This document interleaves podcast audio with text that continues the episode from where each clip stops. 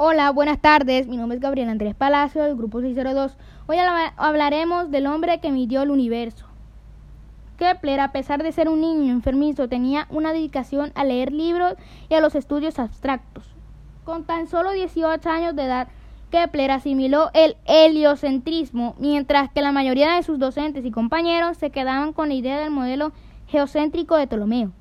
Jonas Kepler decía que había un sol central, Finalizando el siglo XVI, Kepler, con tan solo 25 años de edad, realizó un viaje al sureste de Austria, a la ciudad de Graz, donde determinó geométricamente una hipótesis en donde se explicaba las distancias entre las órbitas planetarias. Él postuló que el Sol ejercía una fuerza que se debilitaba de, un, de forma inversamente proporcional. Esta fuerza impulsó a los planetas alrededor de sus órbitas. A comienzo del siglo XVII publicó sus dos primeras leyes en el Tratado Nueva Astronomía.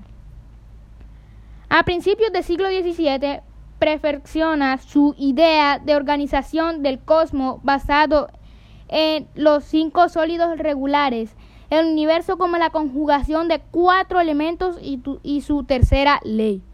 En la, en la, segunda primera ley de Kepler, los planetas giran en órbitas elípticas donde el Sol es uno de los pocos. Su segunda ley afirma que un planeta girará con mayor velocidad cuando esté más cerca al Sol. La tercera ley de Kepler, de Kepler afirma que un cuadrado de los periodos de la órbita de los planetas es proporcional al cubo de la distancia promedio al Sol. Esta ley afirma que los planetas alejados del Sol tardan más tiempo en, en circular al Sol que los que se encuentran a él. Kepler en el año 1627 publicó las tablas rudolfinas que durante más de un siglo fueron utilizadas a nivel mundial para calcular las posiciones de los cuerpos celestes.